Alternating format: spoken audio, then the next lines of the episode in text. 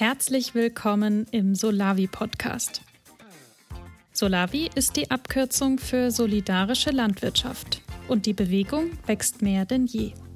In diesem Podcast stellen wir euch ganz unterschiedliche Pionierinnen und Pioniere mit ihren Solavis persönlich vor. Ob groß oder klein, frisch gegründet oder schon jahrelang etabliert. All diese Solavi-Gemeinschaften sind spannende Vorbilder für eine wirklich nachhaltige Lebensmittelversorgung und für eine gemeinschaftsgetragene Wirtschaft der Zukunft. In dieser Folge geht es um die Gemeinschaft Spörgelhof. Seit 2014 bewirtschaftet sie 30 Kilometer nordöstlich von Berlin ihren gut ein Hektar großen Acker inmitten von Wald und Wiesen. Sie orientieren sich an den Permakulturprinzipien und arbeiten mit möglichst geringem Maschineneinsatz. Von Anfang an hat sich die Solavi Spörgelhof als Kollektiv verstanden, war auf dem Papier jedoch eine GBR. 2020 haben sie das Thema angepackt und sind jetzt als Genossenschaft organisiert. Wir haben uns mit dem Solavi-Gärtner Diego unterhalten. Hallo Diego. Hallo Tobias. Grüße dich. Wir nehmen im November auf, ja, der Herbst ist im vollen Gange. Was ist gerade so zu tun, wenn man eine Solavi hat? Ja, je nachdem, was man für eine Solavi hat. Also bei uns, ähm, wir bauen ähm, unsere Infrastrukturen auf, wir planen das nächste Jahr und wir ernten noch ein paar Sachen. Zum Beispiel für die wöchentliche Lieferung, heute gerade, der Dienstag und ansonsten äh, haben wir noch Möhren stehen. Die werden am Sonntag geerntet. Also normalerweise bekommen die Mitglieder, die Menschen, die bei euch eine Gemüsekiste bekommen, bekommen die wöchentlich ihre Ernte. Die bekommen sie von, äh, vom 1. Mai mehr oder weniger bis Weihnachten wöchentlich und in der Zeit dazwischen, sprich die ersten vier Monate des Jahres, alle zwei Wochen. Mhm. So ist das bei uns, weil das eher Lagergemüse ist und zumutbar und das klappt gut so. Das ist auch gleichzeitig eine kleine Entlastung, vier Monate lang. Ja, klar. Ihr habt wahrscheinlich sehr, sehr viel zu tun über die Wintermonate, dann die ganze Planung für nächstes Jahr. Was muss man da so planen? Was, was seid ihr gerade am Plan für nächstes Jahr? Also verschiedene Sachen. Also die Liste ist lang, aber das Hauptthema bei uns ist die Anstellung. Wie bis jetzt äh, waren wir eine GBR, und durch die Anstellung steigen die Personalkosten, wobei wir gleichzeitig nicht mehr Arbeitspersonal haben. Und wir planen, wie es aufgehen könnte nächstes Jahr. An welchen Stellschrauben wir schrauben können und sollen. Das ist so ein Teil der Planung. Außerdem hat das auch äh, mit Erweiterungen zu tun der ähm, Mitglieder. Das heißt, wir brauchen auch neue Strukturen. Das Auto muss größer sein, ähm, zu, der Unterstand zum Packen vergrößert. Äh, wir haben ein Gewächshaus dazu gekauft, ein Folientunnel. Äh, die Bewässerung wird erneuert. Also eher infrastrukturell und ähm, ein bisschen auch Personalplanung. Mhm.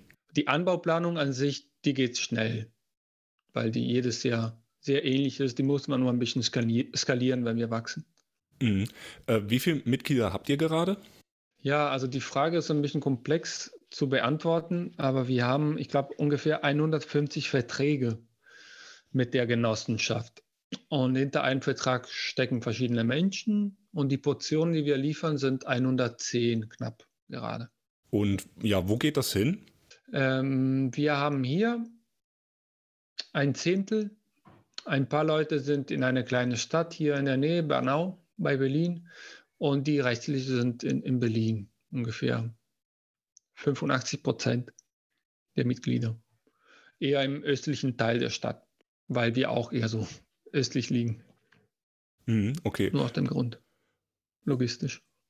Und wie kommt das Gemüse dann von eurem Feld, von eurem Acker zu den Menschen in Berlin? Das ist ja jetzt doch aber ja, eine kleine logistische Herausforderung, oder?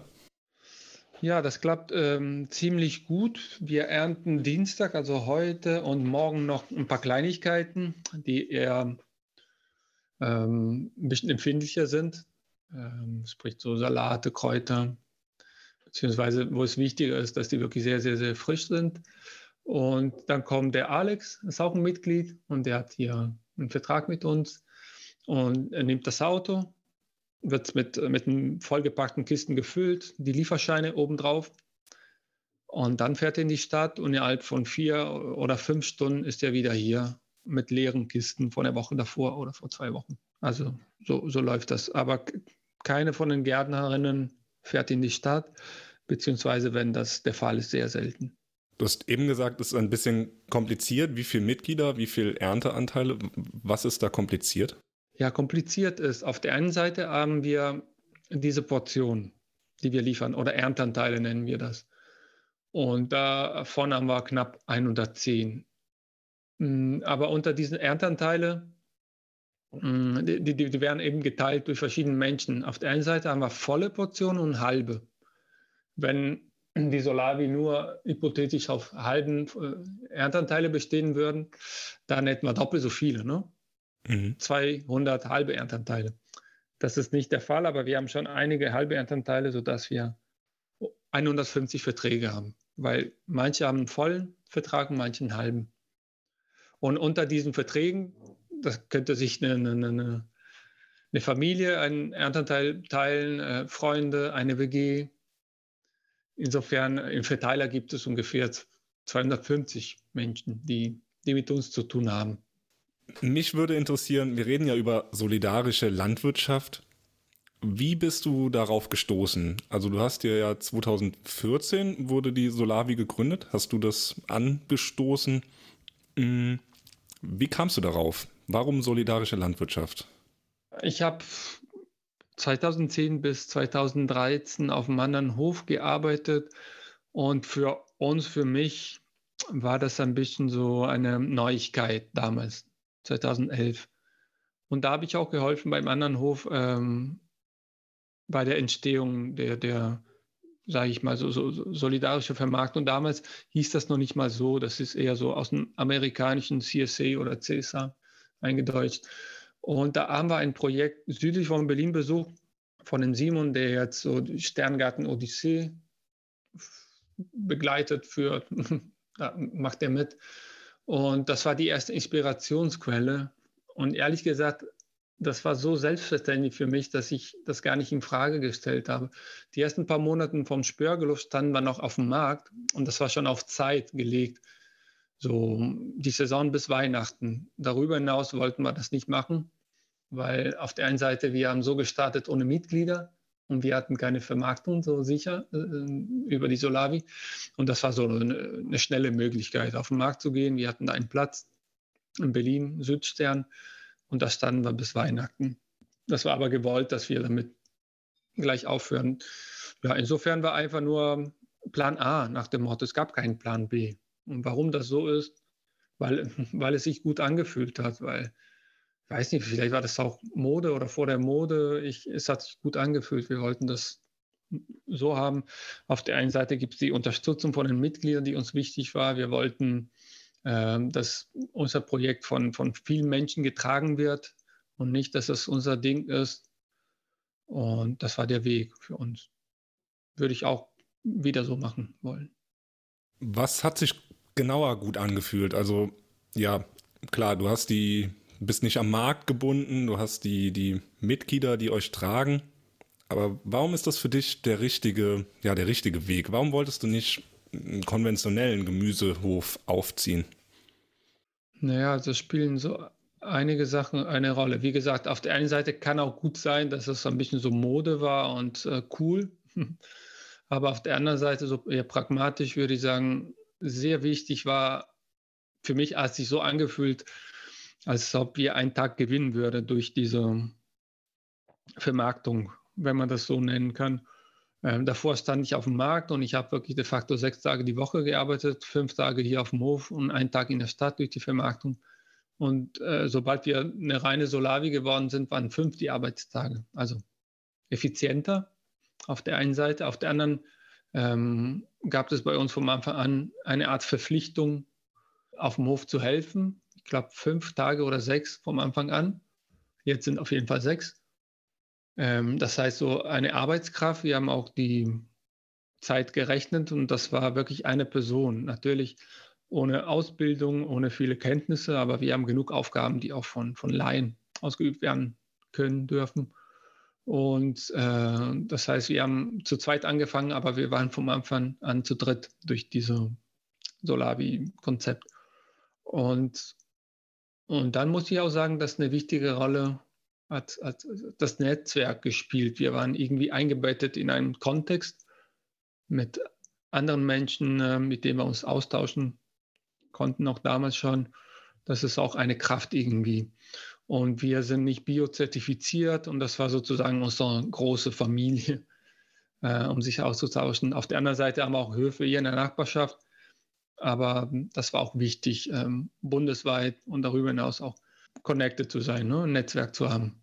Und die machen noch eine tolle Arbeit, finde ich, vom, vom Netzwerk. Auch diese Solavi-Treffen oder überhaupt das Ganze, die Software, die wir zur Verfügung haben, die Beratung. Das war auch ein Plus. Und ansonsten ähm, zu, die, die Garantie, dass wir mit anderen Menschen hier zusammenkommen, wir, die im Grunde genommen sieben, acht Stunden am Tag alleine sozusagen im Alleinkampf unterwegs sind. Ne? Du hast eben gesagt, es gibt eine Verpflichtung, dass äh, die Menschen sechs Tage auf dem Hof helfen. Wie wird das angenommen von den Mitgliedern? Ja, also das ist ein bisschen so unkorrekt formuliert, auch wenn ich das vielleicht so formuliert habe. Sechs Tage im Jahr für das Projekt wäre korrekter. Mhm. Es kann in der Stadt sein oder auch auf dem Hof. Wir sind gerade am Evaluieren. Das machen wir regelmäßig, nicht jedes Jahr. Dieses Jahr ist sogar ein bisschen komplexer, die Evaluation. Wahrscheinlich auch, weil wir eine Genossenschaft geworden sind. Und die Frage, die haben wir nie gestellt, ehrlich gesagt. Insofern kann ich dir das auch nicht sagen, hm, faktisch. Ich kann nur von meinem Bauchgefühl sprechen. Ich bin vielleicht einer, der am meisten ähm, die Mitglieder sieht in, der, in, der, in dem Projekt. Äh, und ich würde sagen, dass es gibt eine sehr, sehr starke Resonanz. Es gibt Leute, die sogar häufiger kommen würden, wenn sie das könnten und wenn, wenn die Bedingungen stimmen würden, weil unter der Woche können sie immer kommen, aber viele arbeiten auch. Ansonsten bieten wir nur den dritten Sonntag im Monat. Und vielleicht würden sie sogar zwei Sonntage im Monat kommen. Das sind nicht so viele, aber fünf bis zehn Prozent auf jeden Fall Leute, die sehr, sehr gerne gärtnern in so einem Kontext. Ne? Und ähm, da gibt es Leute, die gar nicht kommen. Das ist ein bisschen so eine neue Tendenz, ein paar. Und, und dann dazwischen, aber ich erlebe viel Freude, nachdem sie hier gewesen sind. Wahrscheinlich gibt es auch so eine kleine Hürde, Berlin zu verlassen, diesen Moloch am Wochenende oder unter der Woche, aber im Nachhinein sind sie sehr glücklich und, und ich glaube, dass es nicht ein Thema ist. Also die, die Beteiligung am Projekt ist, würde ich sagen, auch überdurchschnittlich hoch bei uns. Deswegen haben wir uns auch nicht gefragt, ob das ein Thema ist, diese sechs Tage, weil, weil wir das nicht als Problem wahrnehmen. Warum denkst du, ist es kein Problem? Warum kommen die Leute aus Berlin und wollen bei dir helfen, bei euch helfen, ihr Gemüse anzubauen? Ja, das hat äh, verschiedene Gründe. Vielleicht auch so ein bisschen so unsere Ausstrahlung von den Menschen, die ja gärtnern. Ansonsten würde ich sagen, wir arbeiten am Anfang aber, aber sehr wenige Maschinen gehabt und wir haben das immer so äh, ohne Bewertung äh, gesagt, wenn ihr nicht kommt, dann klappt das auch nicht. Also die Notwendigkeit ähm, der Einsätze war immer ziemlich stark und hoch äh, formuliert, kommuniziert worden. Also Punkt Nummer eins. Punkt Nummer zwei, ich glaube, viele genießen die, die sage ich mal, Natur. Wir haben ein, zwei Seen hier in der Nähe und die gehen gerne baden oder spazieren nach dem Einsatz. Es ist einfach so schön hier und das ist ein Kontrastprogramm zu, zu Berlin, zu diesem urbanen Leben. Interesse an der Landwirtschaft auf jeden Fall, aber das ist in, in, in den meisten Projekten auch nicht anders. Ich glaube, diese zwei Faktoren. Und drittens, hm, wir sind nicht so weit von Berlin, relativ nah. Wenn wir noch 30, 40 Kilometer weiter weg wären, würde es auch nicht so gut klappen. Wir sind zwei Kilometer hinter dem C-Bereich von Berlin, von den Verkehrsmitteln. Ne? Meisten, die meisten kommen mit äh, Zug und Fahrrad, aber mit dem Bus kann man auch in eine Stunde, eine Stunde 15 zu uns kommen. Das spielt schon eine wichtige Rolle, die Nähe. Wir sind erreichbar, es ist schön und es ist notwendig, dass es läuft. Das sind die drei, drei Gründe, würde ich sagen. Ähm, du hast eben schon gesagt, ähm, es hat sich gut angefühlt, eine solidarische Landwirtschaft zu gründen und auch ja, die Mitglieder sind gerne bei euch am Hof dabei. Ja, und du hast auch gesagt, ihr seid gut vernetzt und es gibt viele Solavis in Deutschland und ihr seid ein, ein großer, ja, ein großer Haufen Gärtnerinnen und Gärtner, die alle Solavi leben und mögen und dahinter stehen. Fühlst du dich als Teil von was Großem, einem Teil von einem gesellschaftlichen ja, Transformationsprozess vielleicht? Ja, das spüre ich nicht so stark, ehrlich gesagt. Ich erlebe uns immer noch als ähm, Nische. Ich sehe nicht einen exponentiellen Wachstum in der Bewegung, ja, linear. Als ich angefangen habe, waren wir, ja, also die gefühlte Zahlen kann ich erwähnen, die, die, die echten nicht. Also die, da muss man die Zahlen so mit Vorsicht genießen. Also zwischen 50 und 100, jetzt sind wir über 300, sind so zehn Jahre vergangen. Pi mal Daumen so. Äh, auf der anderen Seite habe ich das deutliche Gefühl, dass wenn diese Bewegung solidarische Landwirtschaft ja schlechtere Jahre erleben wird, dass, dass wir das auch zu spüren haben werden. Also solange es im Netzwerk im, im, auf Bundesebene gut läuft, geht es uns auch, auch gut. Sobald es auf Bundesebene nicht mehr so ne, wachsen wird, äh, dann, dann, dann wird es auch für uns schwierig werden. Ja, die negativen Folgen werden zu spüren, aber so, so ein, eine, große Bewegung. Etwas hat sich bewegt zu Corona-Zeiten, aber ich habe vom Anfang an habe ich gedacht, das wird so eine Welle sein. Und das hat sich auch als Welle erwiesen. So, so ein Bedürfnis nach, jetzt muss ich mich mit Lebensmitteln versorgen und irgendwie auch einen Weg finden, um raus aus der Stadt, aus diesem Lockdown. Und, ähm, ähm, aber nach, nach ein paar Monaten war das wieder vorbei. Hm, woran denkst du, wenn du sagst, ja, dass es irgendwie einen Negat äh, Negativtrend geben könnte? Ich denke das nicht. Nee, okay. Nee. Ich denke nur, dass es sehr, sehr, sehr leicht positiv. Der Trend wächst ein bisschen, wird nicht exponentiell. Und solange so ist, werden wir auch keine Schwierigkeiten haben, neue Mitglieder zu finden, äh, die Fluktuationen zu kompensieren. Aber sobald das nicht mehr der Fall ist und ich sehe nicht, dass es eintreten wird, dann könnten wir auch Schwierigkeiten haben. Okay, also du bist äh, doch alles in allem sehr positiv gestimmt sehr positiv gestimmt, aber auch gleichzeitig ein bisschen traurig, dass es nicht so wächst, wie es, wie es könnte irgendwie. Wir haben politisch nicht die, die Resonanz, die vielleicht Südkorea hat. Mhm. Das ist ein, ein, ein winzigen Anteil der, der Lebensmittelproduktion Deutschlands. Und so bleibt es. Ob wir jetzt 90 oder 100 oder 300 oder 1000 Höfe sind, das macht nicht einen großen Unterschied. Und ich sehe nicht, dass es sich bald stark ändern wird. Und das ist ein bisschen traurig, finde ich schon. Mhm. Aber ja, auf der anderen Seite gibt es ja viele positive Sachen und es entwickelt sich auch. Es gibt immer mehr ähm, Solavi-Genossenschaften. Es gibt Entwicklung, auf jeden Fall.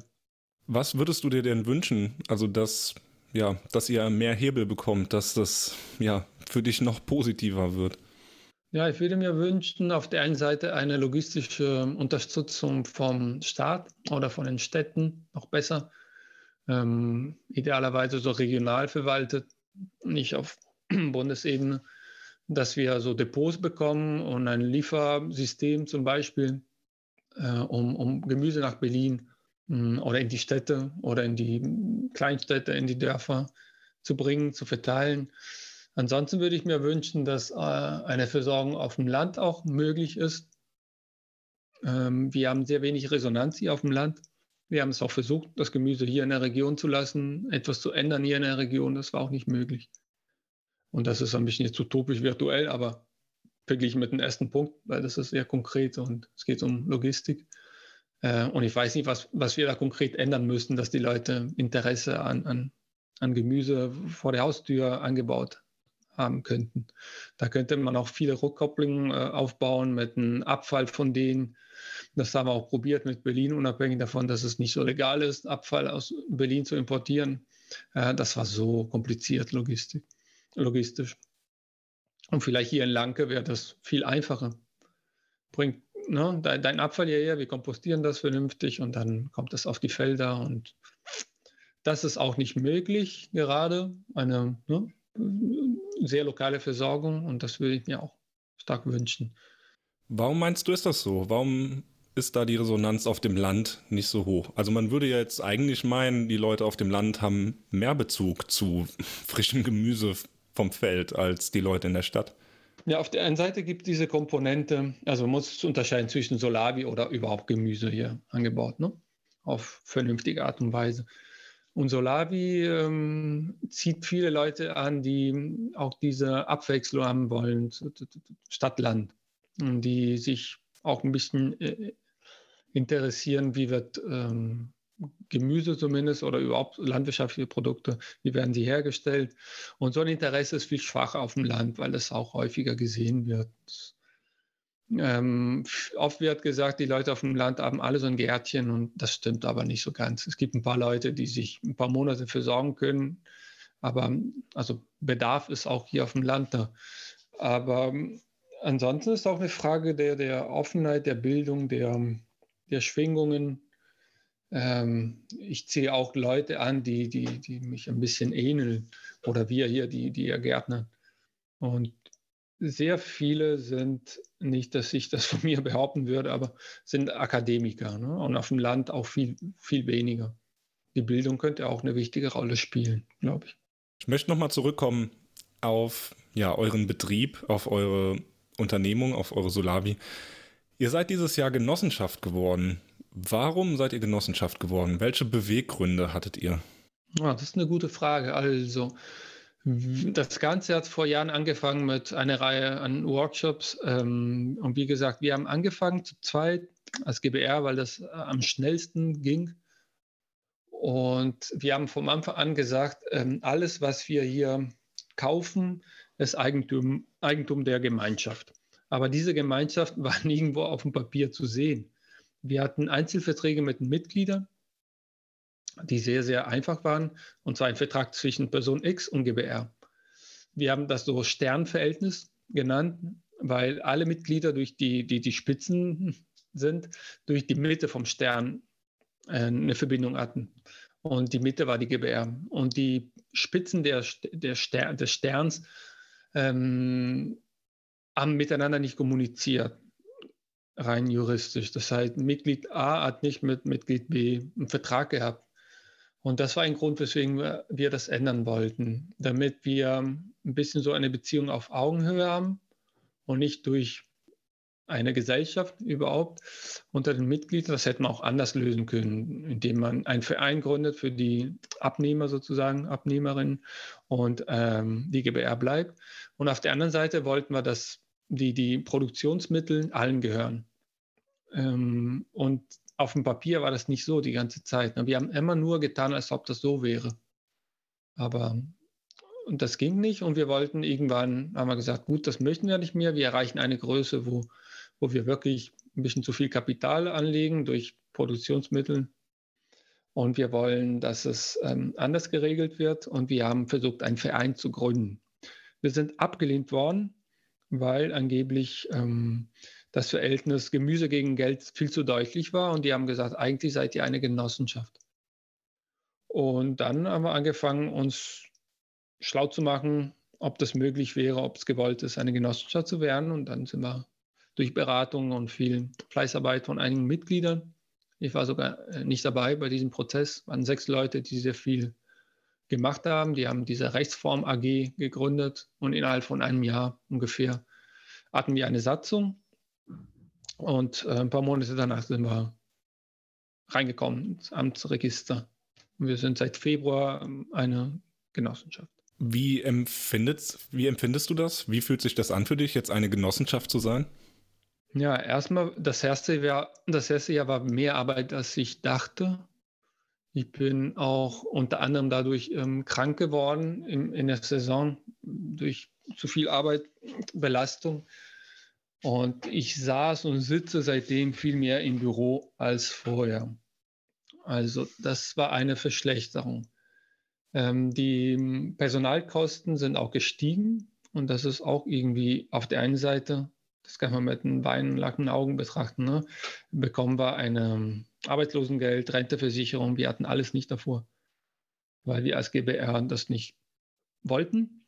Äh, und Jetzt äh, wird das möglich sein oder ist möglich. Und gleichzeitig sind einfach mehr Kosten und nicht, und nicht mehr Personal, nur mehr Personalkosten ohne mehr Personal. Und das ist schon die Botschaft, es ist schwierig. Wir sind auch relativ klein. Jetzt werden wir wahrscheinlich wachsen auf 50 Mitglieder mehr. Das ist eben nötig, um diese Kosten zu decken. Wir werden auch vielleicht auch ein bisschen effizienter auf der anderen Seite äh, und ein bisschen teurer. Aber ähm, das sind die, die, die negativen Seiten der Genossenschaft. Die positiven sind, dass wir ähm, die, die Verhältnisse sehr klar haben. Und nach wie vor würde ich sagen, das war das der richtige Weg. Und das ermöglicht uns viel mehr Klarheit auch in den Prozessen zu haben. Wir haben einen Vorstand, einen Aufsichtsrat, die Aufgaben sind gut verteilt. Wir gewinnen an Professionalität die ganze Zeit, jeden Monat sind wir immer mehr ein, ein, ein besser funktionierender Betrieb als, als vorher als GBR. Also die Form Genossenschaft zwingt uns, hm, sage ich mal, besser zu arbeiten. Das ist was Positives. Ansonsten wegen Fördermittel und überhaupt ähm, Kredite, das ist schon eine bessere Rechtsform als eine GBR. Das sind ein bisschen die Vorteile und die Nachteile. Gerade überwiegen die Nachteile perspektivisch, denke ich mal, die, die Vorteile. So könnte ich das zusammenfassen. Wie haben die Mitglieder das aufgefasst, als ihr Genossenschaft, ja, oder als der Ansatz kam, okay, wir werden jetzt eine Genossenschaft? War die äh, Resonanz positiv oder eher so, hm, ja, okay, das wird jetzt alles teurer?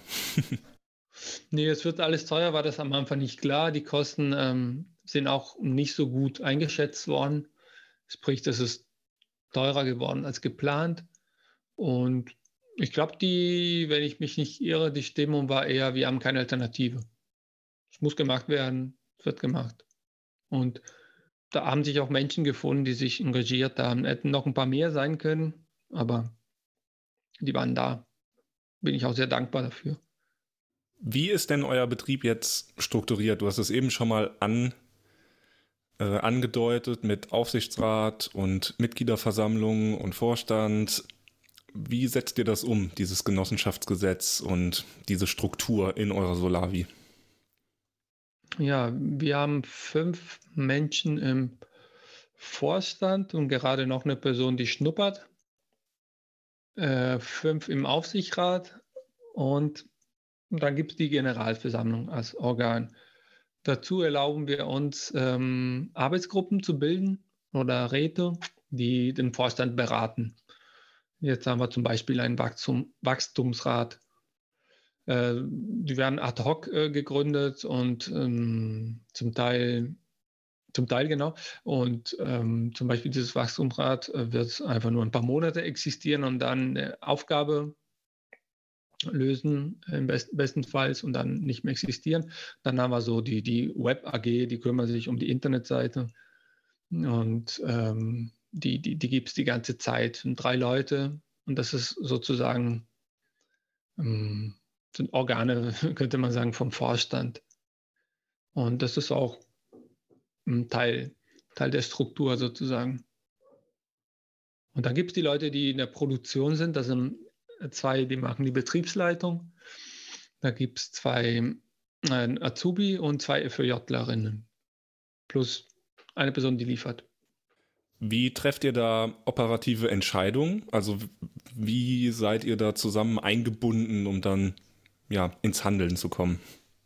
Ja, es gibt so diese monetäre Ebene und ich glaube, wir haben diese Regelung, wenn ich mich nicht irre, ab 10.000 Euro muss der Investition muss der Aufsichtsrat einberufen werden, also gefragt werden und ähm, zwischen 3.000 und 10.000 der Vorstand und unter 3.000 können die Gärtner, Gärtner das Geld ausgeben, ohne jemand zu fragen. Das ist die eine Seite. Auf der anderen, äh, sobald die Themen sich entweder dringend sind oder viele, treffen wir uns im Vorstand. Wir haben keine Struktur jetzt äh, beziehungsweise wir haben eine durch die Treffen mit dem Aufsichtsrat. Bevor wir mit dem Aufsichtsrat tagen, trifft sich der Vorstand, ähm, um, diese, um, diese, um, diesen Termin zu vorbereiten. Ansonsten ähm, treffen wir uns, sobald es nötig ist, im Vorstand.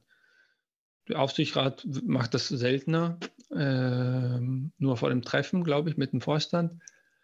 Ansonsten die Generalversammlung nach Bedarf und ungefähr drei viermal im Jahr. Das evaluieren wir auch jetzt gerade, ob es mehr oder weniger sein sollte. Und da werden so Entscheidungen getroffen wie zum Beispiel Wachstum oder ähm, darf ein Elternteil teurer werden. Das muss laut Satzung auch. in der Generalversammlung beschlossen werden.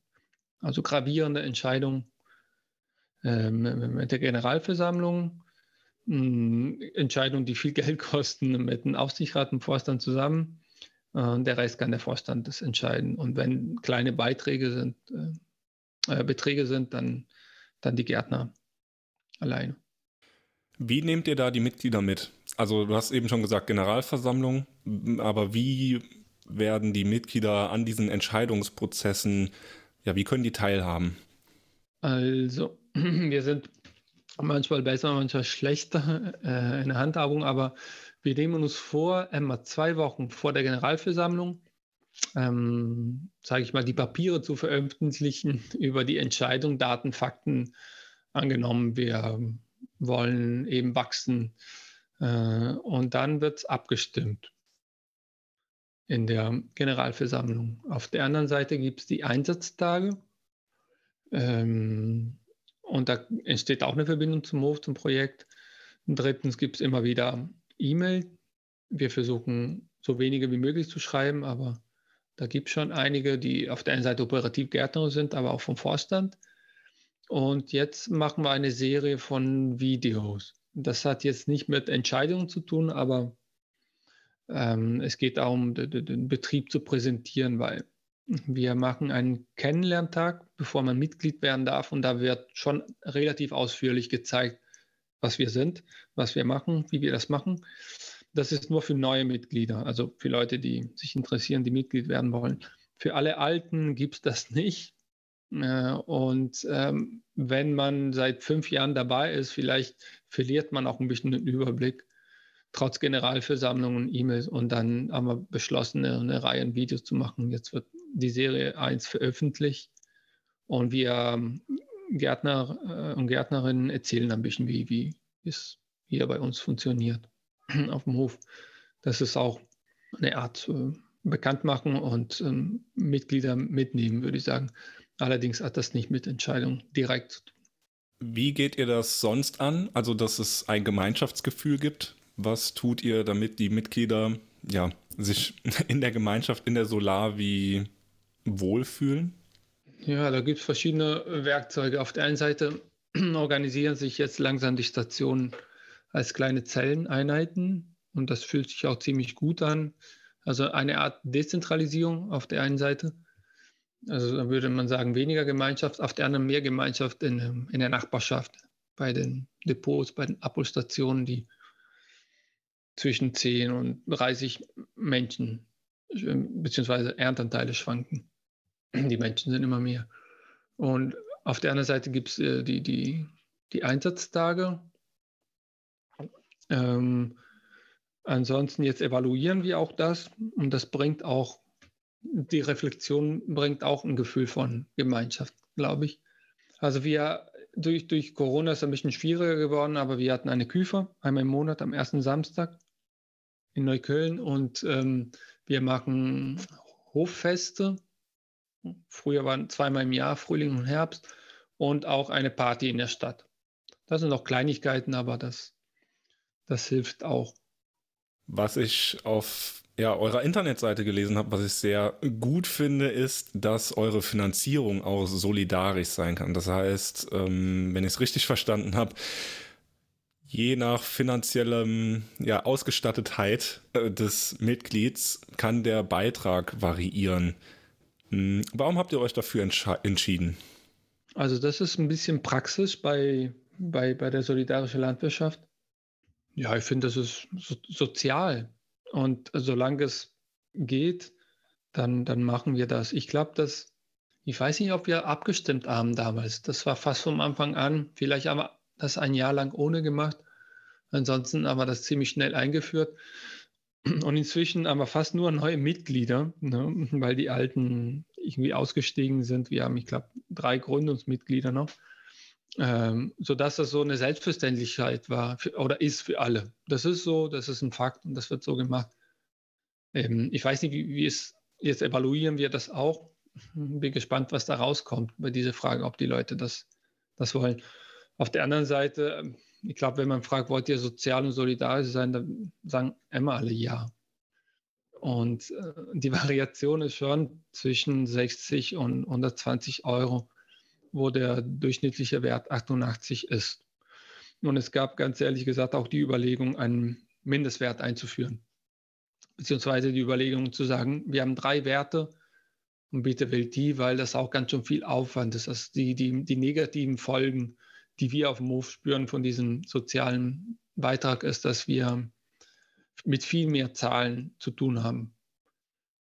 Ungeraden Zahlen, krummen Zahlen, mit Kommastellen zum Teil. Und das macht die Verwaltung ein bisschen kompliziert. Indem wir sagen würden, bitte jeden Monat 88 Euro, dann wäre es für, uns, viel einfacher. Ne? Aber wir wollen ermöglichen, dass die Leute abgestuft ähm, äh, bezahlen können und dass es auch mehr Aufwand. Ein Kompromiss wäre zu sagen, drei oder vier Werte gibt es, aber so weit sind wir noch nicht. Und jetzt ist das wirklich freiwillig, nach oben, nach unten. Irgendwie klappt das, aber sobald eine kritische Masse an Menschen kommen würde, die nur 30 Euro pro Monat bezahlen würden, dann muss man auch was tun. Bis jetzt ging es auch gut. Es geht auf. Und äh, die Praxis ist auch, dass wir machen das bei Ampelverfahren. Grün ist, äh, was ich locker zahlen kann, Gelb geht noch und Rot ist, ein Cent mehr kann ich nicht zahlen. Und wir landen fast immer im gelben Bereich. Das reicht aber nicht und die Praxis ist ähm, Geld plus 2 Euro. Das ist, was rauskommt. Also anders formuliert zwischen Gelb und Rot. Du hast eben schon mal gesagt, genau, ihr seid gut vernetzt, auch deutschlandweit. Wie gestaltet sich so die Kooperation ja mit anderen Betrieben, äh, mit anderen Solavis, ja vielleicht mit anderen zivilgesellschaftlichen Or Organisationen? Gibt es da viel Zusammenarbeit? Also wir haben das, wir haben erstmal ein, wie heißt das, Netzwerk ähm, für Deutschland und auch regionale Netzwerke. Da gab es immer wieder ähm, Wellen regional, sich zu vernetzen, sich zu kooperieren, denn die Kooperation auf lokaler Ebene hat eine ganz andere Wirkung als, als, als auf Bundesebene natürlich. Man kann wirklich mit, mit Ware auch, äh, auch wenn das Wort schrecklich ist, also mit, mit Lebensmitteln kooperieren nach dem Motto, ich baue die Möhre an und du die, die rote Beete oder wie auch immer, Wissenstransfer. Und da passiert immer wieder etwas und dann wieder nicht. Und aktuell ist die Lage, soweit ich weiß, ziemlich tot, regional Berlin-Brandenburg. Ähm, auf Bundesebene würde ich sagen, wächst und wächst. Und, ähm, und da gibt es diese Netzwerktreffen, die wirklich unglaublich, finde ich, inspirierend sind und auch sehr gut strukturiert. Ich habe ein Problem mit, ähm, mit dem Format jetzt Zoom und ich habe seit einer Weile nicht mehr teilgenommen. Das ja, schaffe ich nicht. Will ich nicht, aber davor war, war wirklich toll, als wir uns getroffen haben. Und ansonsten kenne ich ein paar Betriebe, die besuche ich immer wieder. Ein paar haben uns beraten, wir können andere beraten oder beraten ist auch auf äh, ein großes Wort, aber ein paar Tipps geben. Wir haben einen Erdkeller gebaut und das war nur durch Solavi-Kooperation ist das entstanden und als, als Beispiel ne, letztes Jahr. Ja, insofern ähm, auf Bundesebene eher Wissen und auch ein bisschen so Glückshormone, wenn wir uns treffen, ist einfach toll zu wissen, wir sind nicht alleine. Und regional gibt es Potenzial, dich zusammenzutun nach dem Motto, ich mache Kartoffeln, du machst was anderes, aber das findet in der Praxis nicht statt. Das ist doch ja nicht reif oder zu kompliziert und, und am Ende. Wir machen selber ein Gärtnerinnen-Treffen mit sechs verschiedenen Höfen hier. Das hat nicht so eine ewige Tradition, aber es ist das zweite Jahr. Und jetzt sind wir mit dem nächsten Termin in zwei Wochen durch und wir haben uns gegenseitig besucht, sechs Höfe. Davon sind drei eine Solavi und andere nicht. Und die sind alle in Brandenburg, oder? Nee, nee, nicht. Ja, genau, in, Brand, in Barnim, in, beziehungsweise 30 Kilometer voneinander entfernt. Mhm. Maximal. Also alle Gemüsegärtnereien hier im Umkreis. Da wünschst du dir für die Zukunft mehr Kooperation? Ah, das weiß ich nicht. Ist schon sehr gut, die Kooperation. Ja, nee, ist, ist gut, wie es ist. Also mehr ist immer möglich, aber ich könnte dir nicht sagen, in welche Richtung. Jetzt. Ähm, das, das heißt auch Kommunikation, Kooperation und ich glaube, ja, ist gut so. Erstmal. Du hast jetzt schon öfter gesagt, ihr wollt noch ein bisschen wachsen, 50 Mitglieder. Wenn du so, ja, die Zukunft dir mal ausmalst, so die nächsten zwei, drei Jahre, deiner Solavi, eurer Solavi.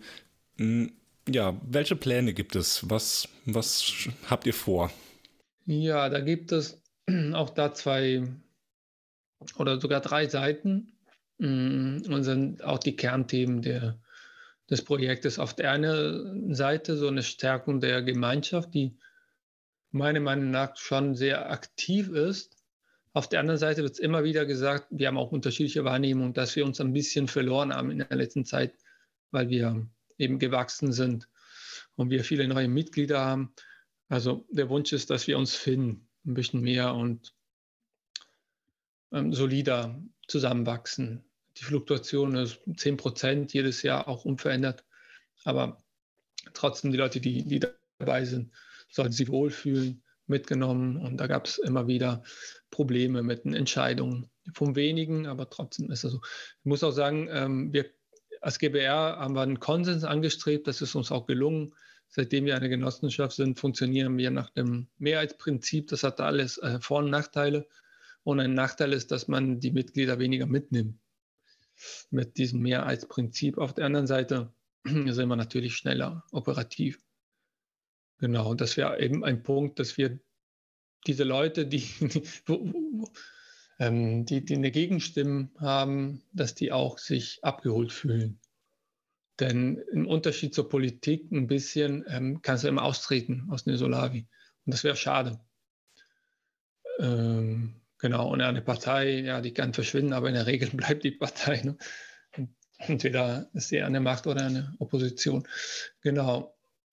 Äh, auf der anderen Seite, dass wir ähm, die Gärtnern weniger arbeiten, eindeutig, das war immer zu viel.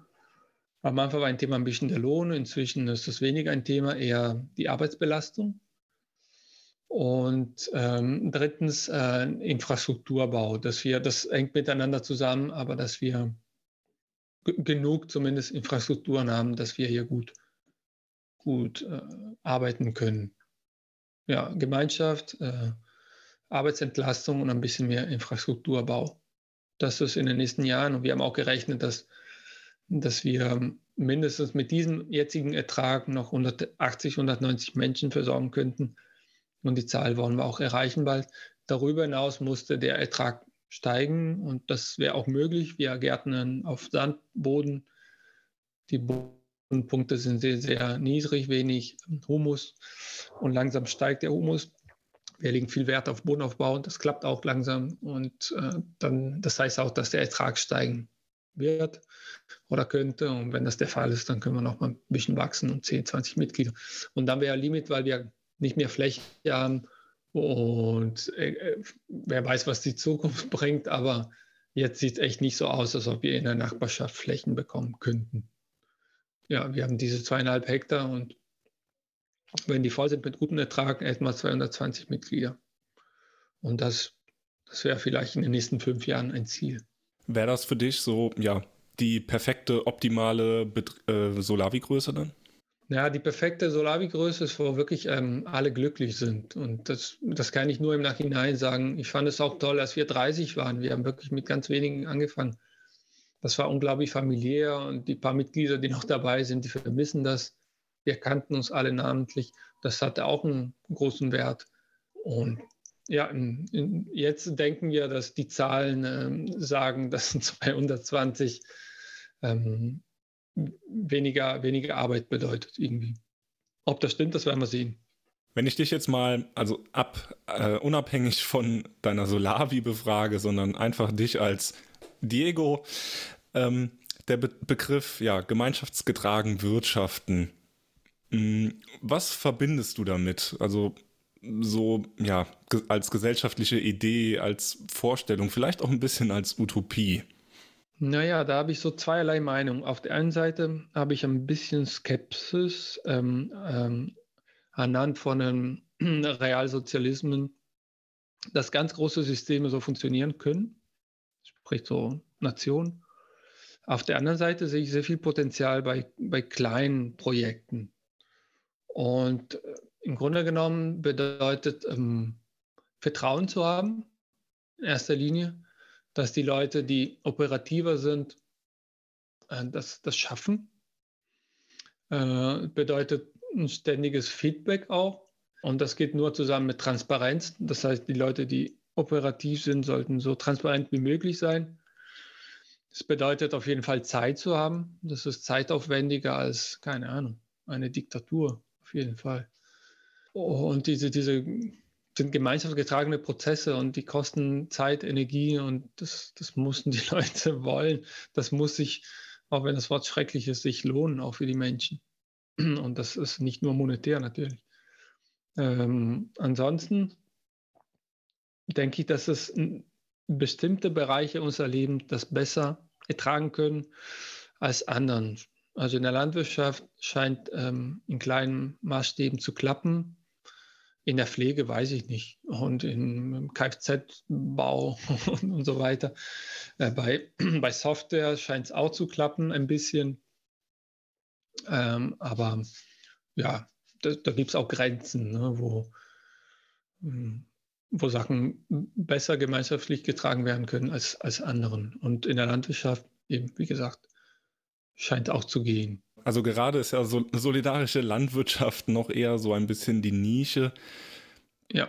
Doch, ja, du hast eben selbst gesagt, es gibt schon ein paar mehr Betriebe mittlerweile.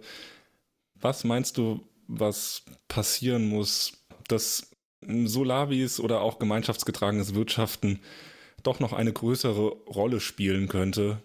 Und ja, vielleicht was für eine Rolle könnte diese Art des Wirtschaftens in der gesamten Gesellschaft oder in dem Transformationsprozess, den wir brauchen, spielen? Naja, es gibt zwei Szenarien. Ein, ein Szenario kenne ich nicht so gut, das andere wäre eine Krise. Eine Krise würde, eine bestimmte würde sicherlich helfen, dass das ähm, sich alles beschleunigt. Äh, Corona hat das auch gezeigt im Kleinen. Auf der anderen Seite wäre so eine Planung und da sind wir nicht immer so stark im Plan von, von Verbesserung. Ähm, aber da bin ich überfragt. Ich weiß nur, dass andere Länder, auch wenn sie das anders handhaben, Frankreich, USA, ähm, Südkorea, dass da ähm, Japan, dass da viel stärker präsent ist. Ich kenne das von Frankreich, Italien, Japan ein wenig. Und da muss ich sagen, dass das Essen eine viel wichtigere Rolle als in Deutschland spielt. Vielleicht ähm, sollten wir auch da anfangen, dass Essen äh, wichtiger wird. Äh, das ist auch mit Genuss verbunden, aber auch mit Bewusstsein auf jeden Fall. Und äh, nicht nur auf dem Teller, sondern auf dem Land, was passiert das. Äh, das spielt eine sehr wichtige Rolle in diesen Ländern, das Terroir, also eine Identifizierung mit dem Land. Äh, das, ähm, es ist ziemlich gleichgültig, wo, das, wo dieses Projekt stattfindet.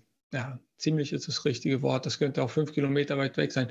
In anderen Ländern ist es sehr verbunden mit, mit, mit einem Territorium und so sowas könnte auch helfen. So eine Identifizierung mit, mit dem Land. Das muss hier stattfinden, weil das, weil es hier wichtig ist für, für dieses Stückchen Land, für diese Region. Und wenn das, ähm, wenn das so konkret wird, dann würde die Verbindung mit den Anwohnern des Ortes auch ähm, äh, funktionieren, denke ich. Also so, sage ich mal, auch einen kleinen Stolz, dass es hier gemacht wird und nicht wer weiß wer und wer weiß, woher das kommt. Wer, wer weiß, wer das gemacht hat und woher das kommt. Und aber ansonsten so jetzt Punkt 1 bis 10, was sollen wir machen, damit, damit wir in fünf Jahren exponentiell Solavi-Betriebe haben? Das weiß ich. Ich weiß noch nicht mal, ob Solavi der Weg ist. Also mir wäre sogar wichtig, dass, dass ähm, die Landnutzung eine andere wäre, die Beteiligung zur Landproduktion steigen würde. Wir haben immer noch Probleme hm, im Handwerk, äh, Nachwuchs zu finden und in der Landwirtschaft sowohl so, so, noch, noch mehr. Wir sind eine kleine Nische, wo, wo wir noch ähm, relativ leicht Leute finden.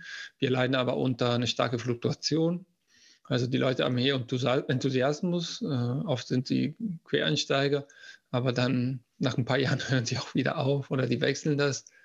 Hm, aber ganzheitlich gesehen, ähm, die Leute wollen nicht hand, handwerklich arbeiten und Landwirtschaft ist auch ein Handwerk irgendwie. Und, und, und da wäre auch die, die Frage zu beantworten, wie werden junge Leute motiviert, in der Landwirtschaft zu arbeiten und das muss nicht unbedingt durch, durch ein Solavi-Konzept gelöst werden, sondern überhaupt. Ähm, und wie kann man sich regional versorgen? Es kann auch eine Marktgärtnerei sein. Solavi bietet das an, es gibt aber auch andere Wege und ich glaube, wir müssen auch zusammentun mit den anderen. Das wird auch getan, zum Teil die Ernährungsräte. In Frankreich zum Beispiel, soweit ich weiß, ähm, ist Pflicht, dass ein bestimmten Anteil an Lebensmitteln regional und biologisch sein sollen. Das könnte auch eingeführt werden. Und zum Teil haben die Betriebe in bestimmte Gegenden in Frankreich Probleme, der Nachfrage hinterherzukommen. Das ist hier überhaupt nicht der Fall. Und ob das jetzt eine Solavi das Gemüse produziert oder ein anderen Betrieb, das ist meiner Meinung nach ähm, eine zweite Frage. Das Problem ist, dass, dass es eine Entfremdung gibt, gerade seit 50, 60 Jahren ähm, zum Thema, wo kommt das Essen her? Im Grunde genommen ist es mir ziemlich egal. Das ist die Botschaft der Gesellschaft. Und vielleicht ändert sich das langsam. Diego Maronese, Dankeschön für deine Zeit. Danke, Tobias. Ja, und ansonsten bedanke ich mich für die Aufmerksamkeit.